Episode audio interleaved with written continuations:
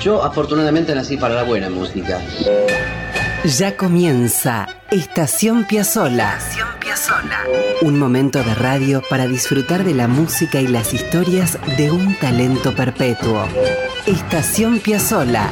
Con la conducción de Víctor Hugo. De Víctor Hugo. Producción general y textos Nicolás Tolcachier. Edición y puesta al aire Juan Derbensis. Coordinación general Ricardo Cutufos. Estación Piazzola. La vida y la música de un genio infinito en Radio Nacional, la radio pública. La gente empieza ya a entender nuestra música y eso es lo que más me satisface. Esto es Estación Piazzola.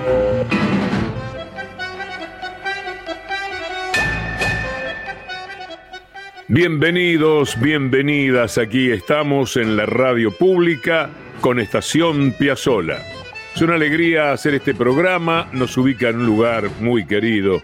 Hacer radio con Piazzola es magnífico porque la figura de Astor nos habilita a recorrer el siglo XX, el XXI, entre el tango y el nuevo tango, y la música contemporánea, el jazz, el cine, la poesía, la pintura, eh, la, la literatura, el teatro.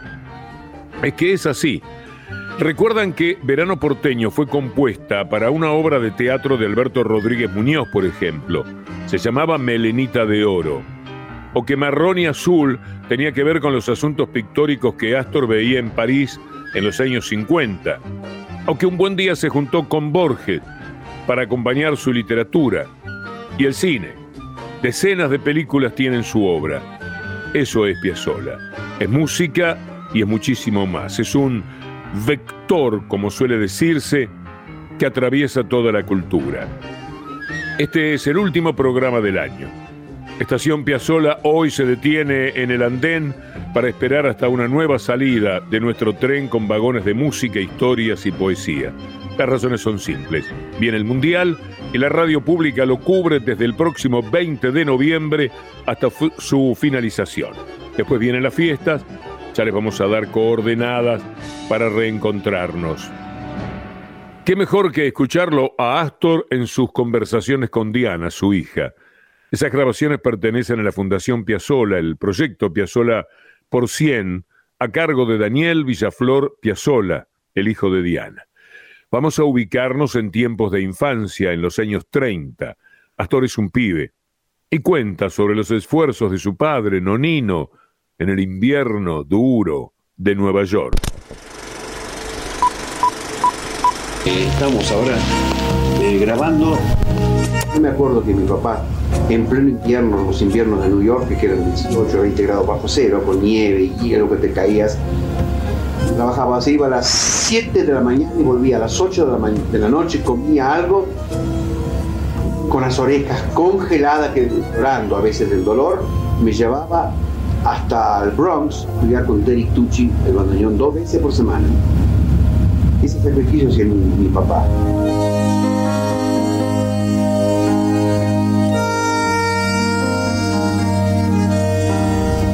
Yo no sé, Diana, si yo lo, lo haría hoy. No, la verdad Porque él, él creía en mí, pero creía en mí de una manera como si yo hubiera sido genial. No era genial. Date cuenta que esa actitud de tu papá te dio seguridad. Porque cuando uno cree Sí. es muy importante. Es una cosa muy importante. Él me hizo sentir que yo era importante, Claro. no era pito Tu papá que te dice sos un tarado, no hagas de él, ya te da inseguridad. Tu papá Sí. tiene que dar seguridad, hijo. Me dio seguridad, porque él, ¿cómo será que empezó a escribir mi vida? Digo, eh, ¿cómo escribía hizo grande Cuando estaba en la peluquería pobre, cuando venían los clientes, se ponía a escribir la historia de mi vida. Y a mi papá a las 8 y 10, 8 y cuarto llegaba toda la noche. Y ahí hacía la comida, la ayudaba a mi mamá encima, Mucho. cuando venía. Mi mamá seguía con las clientas. Mi papá preparaba algo y comíamos lo- los tres. Pero antes de comer, mi papá eh, me decía, estoy muy cansado. Se sentaba a tocar el bandoneón. Me pedía que yo tocara el bandoneón. Y yo me ponía a tocar el bandoneón y estaba, cre- creyó que era Juan Sebastián Bach yo tocando.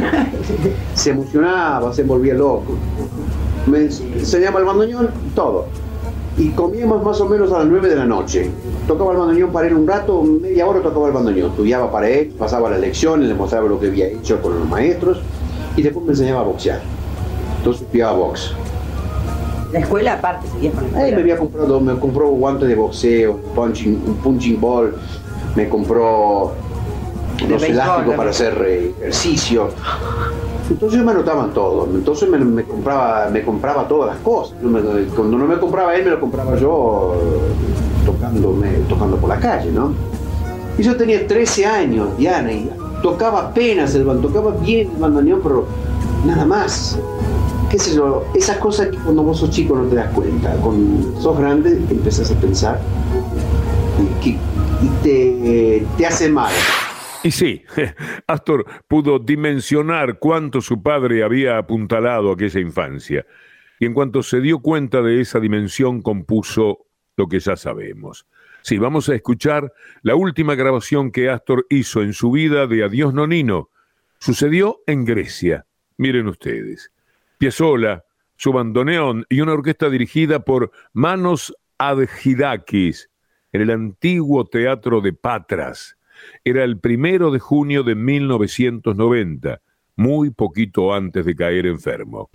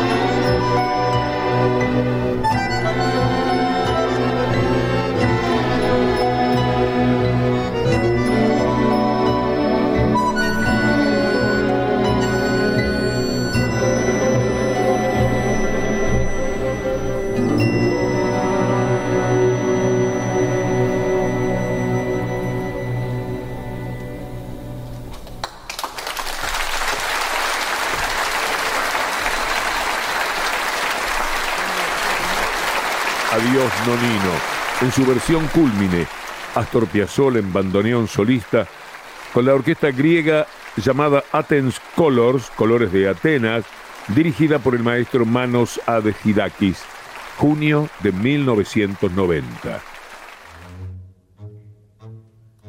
Astor y lo urbano, Astor y las ciudades. Qué notable, ¿no? Miren estos títulos. Buenos Aires Hora Cero, Las Ciudades, Mar del Plata 70, Ciudad Triste, Chau París, Todo Buenos Aires, Moriré en Buenos Aires, Melancólico en Buenos Aires, Tango para una ciudad, Calle 92, en relación a Nueva York, María de Buenos Aires, Las Estaciones Porteñas, y, puedo seguir por un buen rato.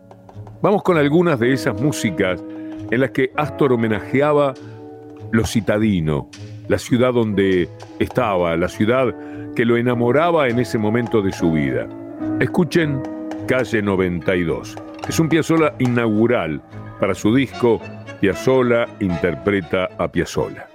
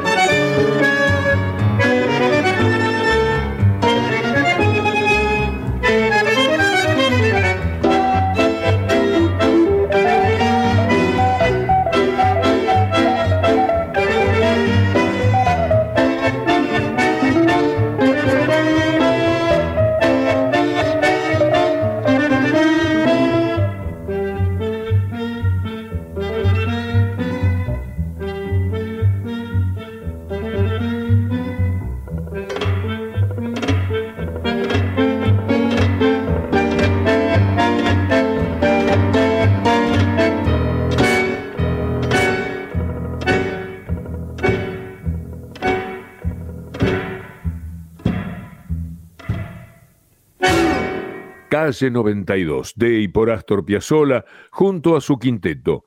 Era el año 1961. El quinteto empezaba a constituirse como uno de los tramos más descollantes de la carrera de Astor. Estaban con él Quicho Díaz, Simón Bayur, Jaime Gossís y Horacio Malvicino. Vamos a seguir con este frenesí que Piazzolla tenía por los ciudadanos, por el hecho de que la música tuviera ese ritmo, Ahora Mar del Plata 70.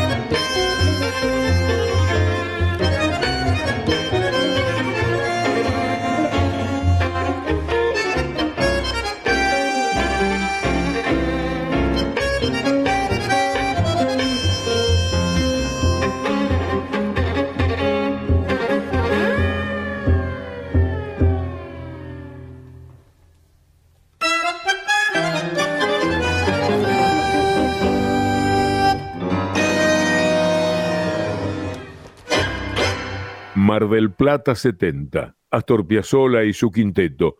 Esta grabación es de 1965. Jaime Gossis, Antonio Agri, Quicho Díaz y Oscar López Ruiz. Después de la pausa, amigas y amigos, más ciudades. Escuchen esto.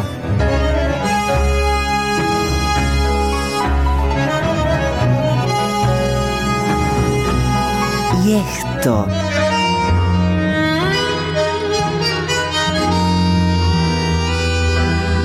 También esto.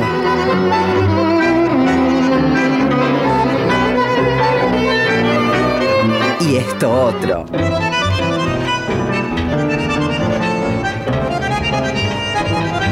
Astor. Una de las maravillas del mundo. Estación Piazzola. Siempre en la radio pública.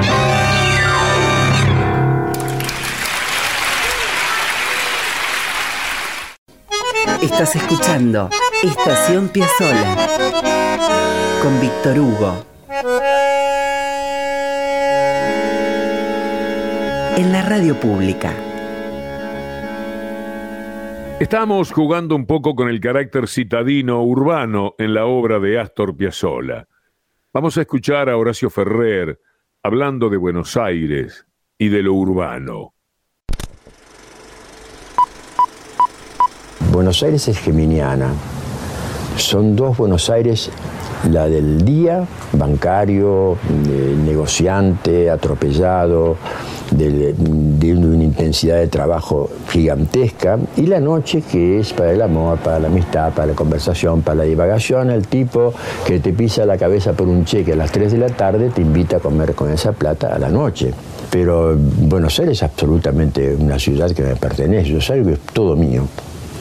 No tengo la menor duda y, conozco muy bien la historia de Buenos Aires y me fascina todas las décadas que he vivido de Buenos Aires y las que sigo viviendo ahora. Lo único baldones fueron las épocas de dictaduras que afearon la ciudad y la, empujaron a tener renacimientos porque la ciudad el alma de la ciudad se murió con la falta de libertad, ¿no? Horacio Ferrer, sí. Es Horacio Ferrer quien dijo que en la ciudad el mismo tipo que te pisa la cabeza por un cheque al mediodía te invita a comer con esa plata a la noche. Vamos entonces de Ferrer y Piazzolla con Las ciudades. Canta Elena Roger. Y escuchen esto que van a disfrutar después en la voz de Elena. Ciudades, fundadas para odiar, ciudades tan altas, ¿para qué? Ciudades, cadáveres de pie, ciudades, al polvo volverán. Fuerte, ¿no? Bueno, canta Elena Roger, Las ciudades.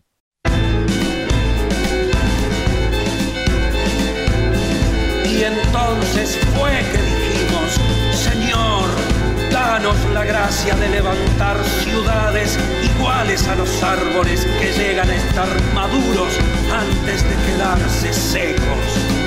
Génesis, capítulo 1972 versículo primero del futuro testamento. Ciudades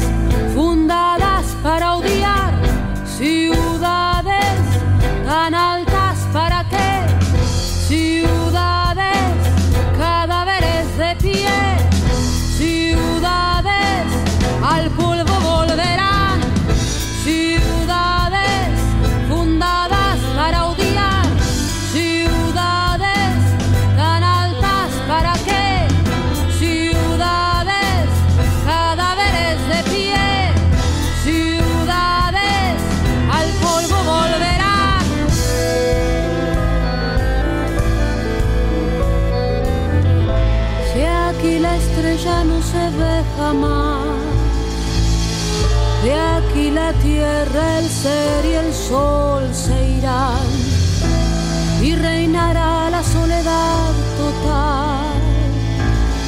Que escrita fue la destrucción final.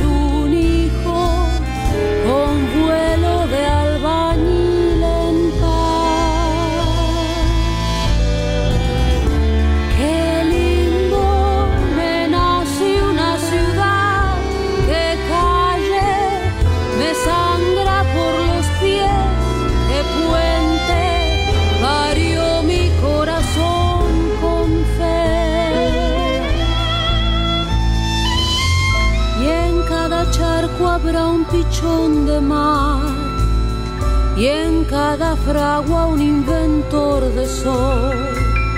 Y en cada puerta la inscripción astral, y en cada triste un aprendiz de Dios.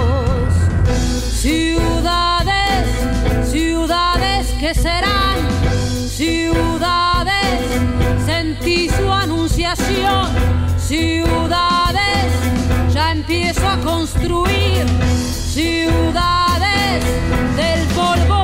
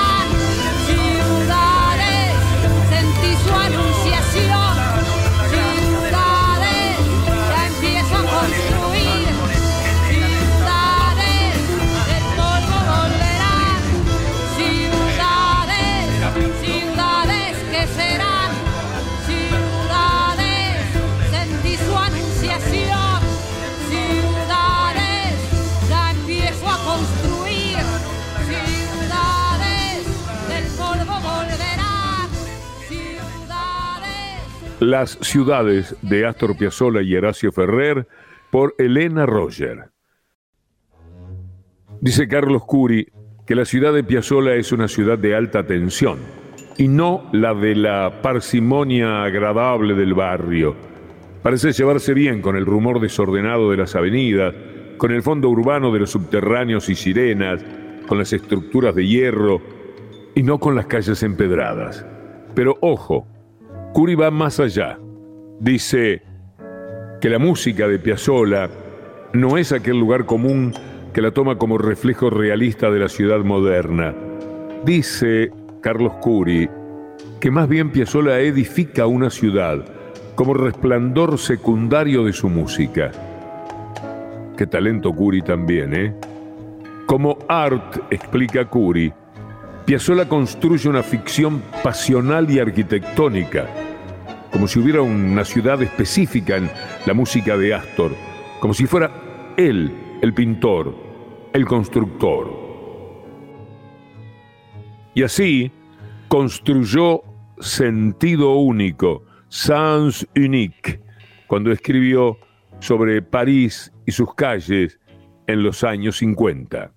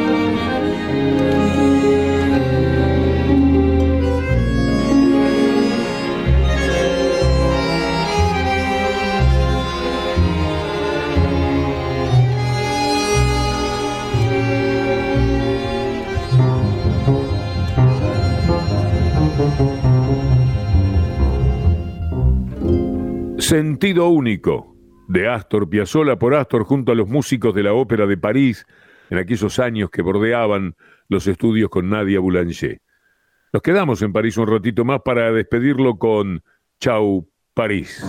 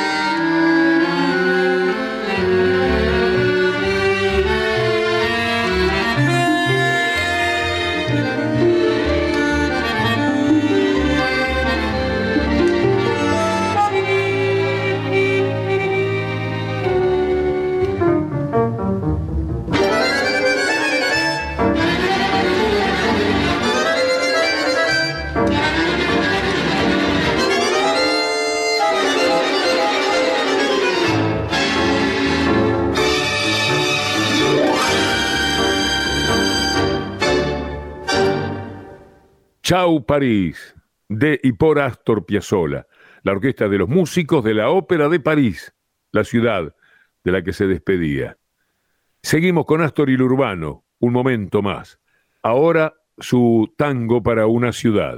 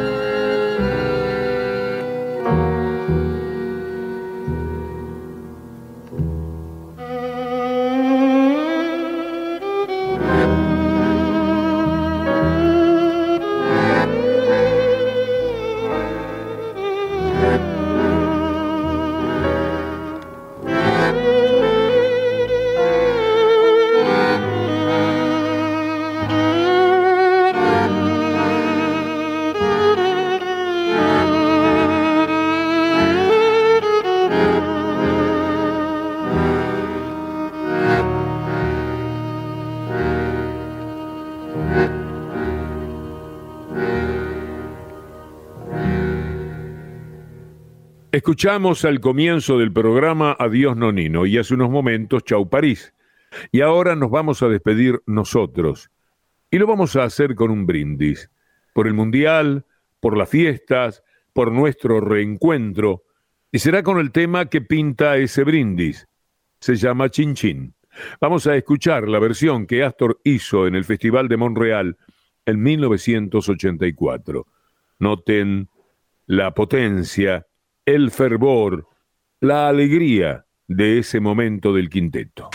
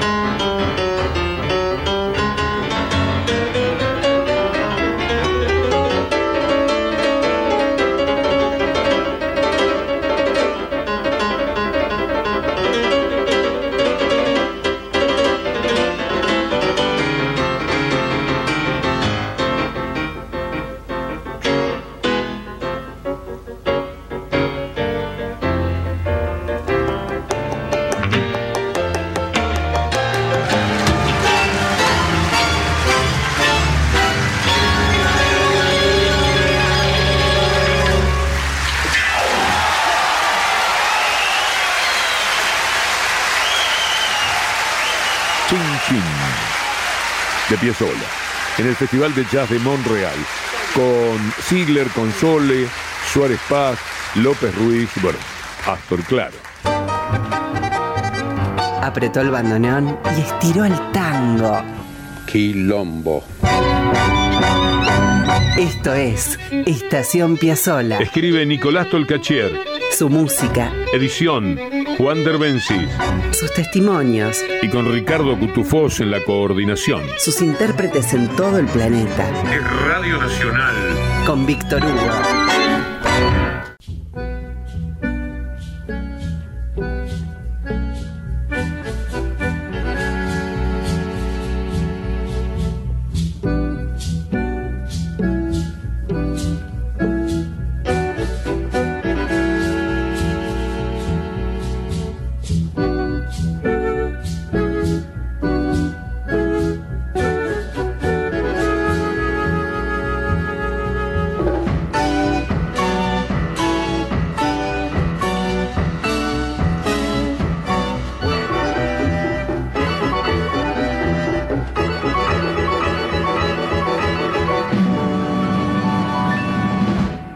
Nos vamos amigos, queda atrás la última estación Piazzola de este año. En este 2022 fueron unos 40 programas dedicados a festejar la existencia de Astor una vez más. Terminamos nuestra temporada número 20, ¿sí? Como lo oyen. Primero fue el primer clásico del domingo y en este tiempo Estación Piazzola. Pero Astor es infinito y Estación Piazzola es su homenaje constante Estaremos cerca para contarles precisiones sobre el regreso a través de nuestras redes. Ahora, como les dijimos, es el turno del fútbol, de la copa y después de las fiestas. Les deseamos un fin de año lleno de alegrías, de amor, de paz y de música. Y nos y les deseamos que el 2023 se parezca en algo a una caricia. Nos está haciendo falta, ¿no? Estación Piazzola lo hemos hecho otra vez este año con Nicolás Tolcachier en la producción general y textos y Juan Derbensis en edición y artística. Más claro, en todo lo que hace a la coordinación, Ricardo Cutufós. En poco tiempo, si Dios quiere, amigo, nos detendremos una vez más para acercarnos a la música y a las aventuras de Astor Piazzolla. Hasta la vuelta.